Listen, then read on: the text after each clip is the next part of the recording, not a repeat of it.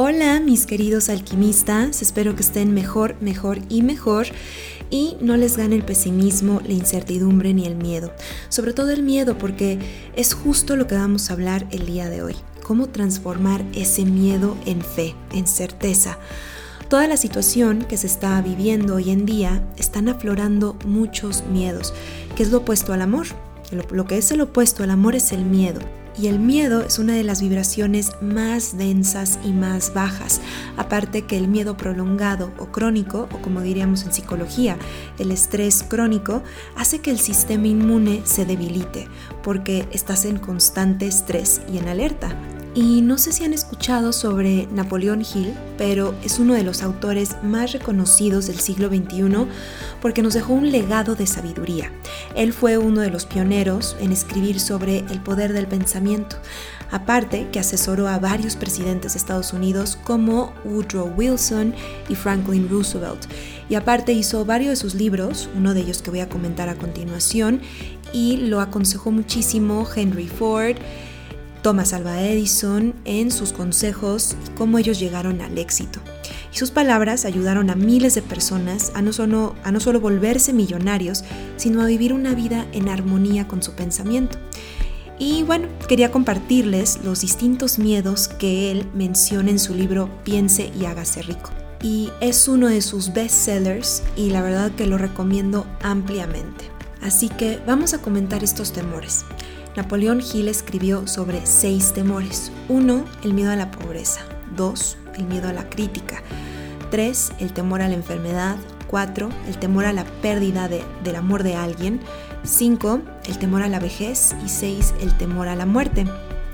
Estos son los seis temores básicos que un ser humano sufre y se autosabotea y se autolimita en muchos sentidos al tener estos temores. Él menciona que los temores no son más que estados mentales, los cuales uno a voluntad puede controlar y dirigir. Todo ser humano tiene la habilidad de controlar su propia mente y aceptar o rechazar los pensamientos que le conviene tener o no.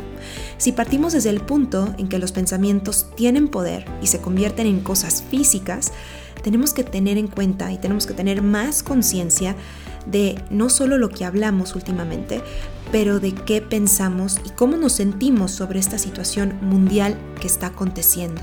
El miedo, como ya hemos hablado en otros podcasts anteriores, es una energía muy densa y si muchas mentes están en la misma vibración, eso tarde o temprano te jala, te absorbe. Sin embargo, ejerciendo nuestra voluntad, podemos empezar a cambiar y dirigir el pensamiento el escritor Napoleón Hill hace mucho énfasis cuando fue la caída de Wall Street en 1929 en Estados Unidos, que la gente entró en pánico y que poco a poco la ola de la tristeza, la desesperanza, el enojo y la depresión empezó a consumir a toda, a toda una población, inundando sus mentes y corazones con dudas enormes que devoraban su esperanza y el temor a la pobreza empezó a escalar tanto que la gente empezó a desalentarse a tal grado que ya no querían atreverse a nada, a volver a empezar a hacer un negocio, a seguir luchando y empezaron a veces a separarse de sus familias por la preocupación y muchos muchos de ellos decidieron terminar con su vida. Y ahora no solo estamos enfrentándonos al temor a la pobreza, dado a las resacas y los estragos económicos que esto puede causar, pero también nos estamos enfrentando al miedo a la enfermedad y a la muerte. Son muchos miedos en una circunstancia, y el escritor Hill dice lo siguiente en su libro. En una crisis internacional, la atmósfera general alrededor del mundo puede llenarse de la enfermedad del miedo y de la preocupación estos dos gérmenes, entre comillas, estos males mentales, se pueden extender a gran velocidad y solo existe un antídoto para estos gérmenes y es el hábito de decidir de inmediato y con firmeza. Además, este es un antídoto que todo individuo debe aplicarse a sí mismo en toda circunstancia. Y bueno, escuchando esto, ahora les quiero preguntar, ¿qué tenemos hoy a nuestro favor? Pues hoy en día tenemos ventajas sobre nuestra conciencia. Hay más conciencia que en 1929.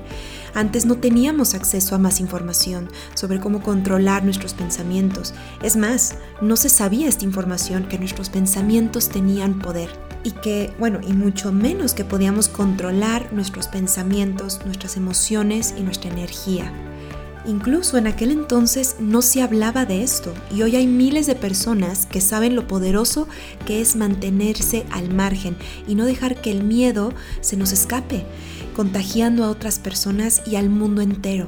Y no hablo de un contagio físico, hablo de un contagio peor, envenenar y enfermar la mente de otros, siendo pesimistas, creando hipótesis e historias que aún no se viven, pero que piensan con certeza que se vivirán.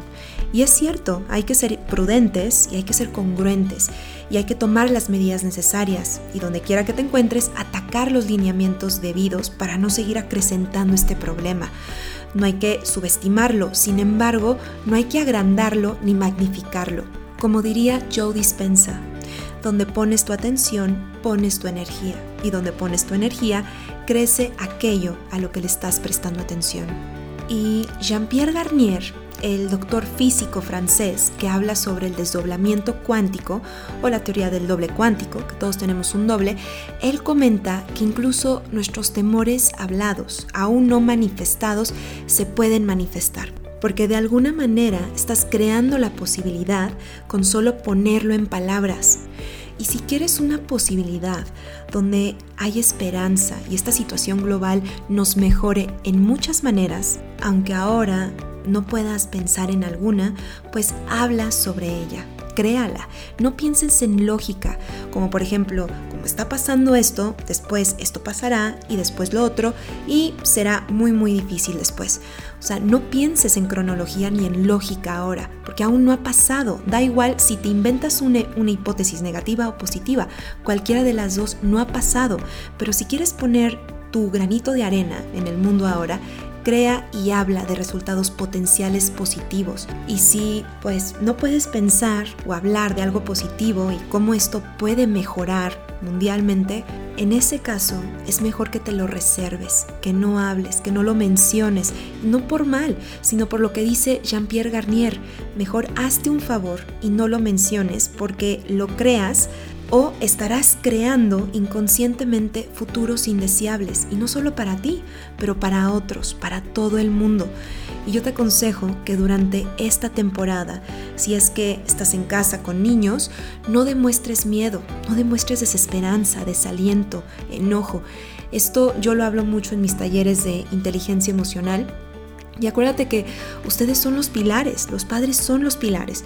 Y lo que los niños ven en ustedes lo tomarán como modelo. No los llenes de miedo inconscientemente o conscientemente. Háganlos conscientes de los cuidados, pero no los espanten hablando de posibles resultados después de esto. Mejor que te vean fuerte, con esperanza, estables, transmitiéndoles un mensaje en armonía de vamos a estar todos bien y vamos a salir de esta todos juntos, que te vean que disfrutes de su compañía ahora en este tiempo que, que muchos de ustedes estarán en casa. Es un excelente momento para que vean que cómo estás tomando esto con filosofía de alguna manera y que extrañen después este tiempo en casa por los momentos que van a crear juntos ahora. Y otra cosa que quería mencionar es que, bueno, es evidente que todos los padres quieren que sus hijos vayan a las mejores escuelas y que tengan acceso a la mejor educación. Pero, ¿saben cuál es la mejor escuela de todas? La escuela que se ve y que se aprende en casa. Esta es la más importante. En la escuela aprendemos conocimientos, pero en casa aprendemos a cómo enfrentar la vida con esos conocimientos. Lo que aprendemos en casa es el motor y lo que vemos en la escuela es el vehículo. Un vehículo sin motor no se puede ir a ningún lado. Por más bonito que esté, este no va a avanzar lo suficiente.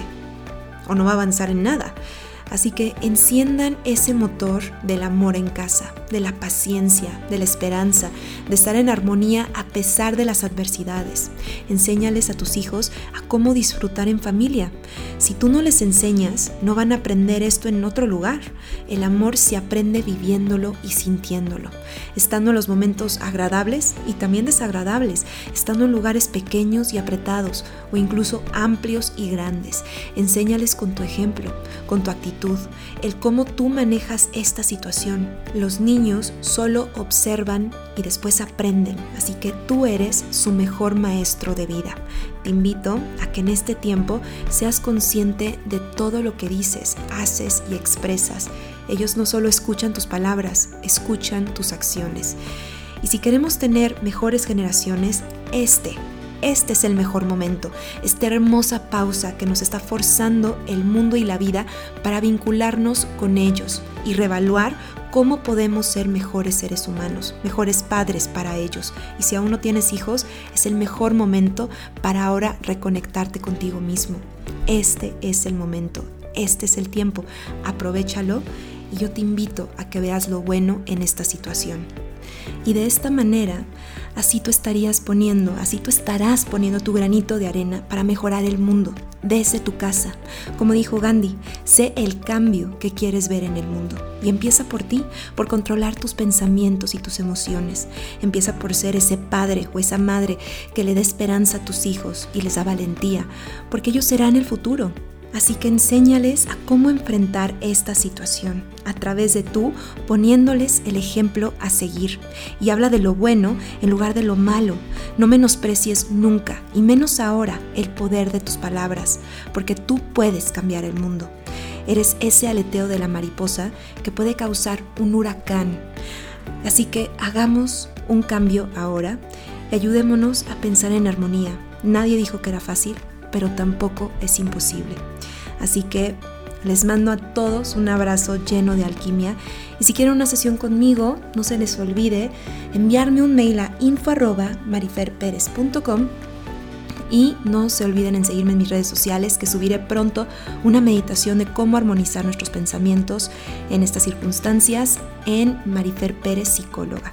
Les mando a todos un abrazo lleno de alquimia y nos estamos escuchando aquí mismo en el siguiente podcast.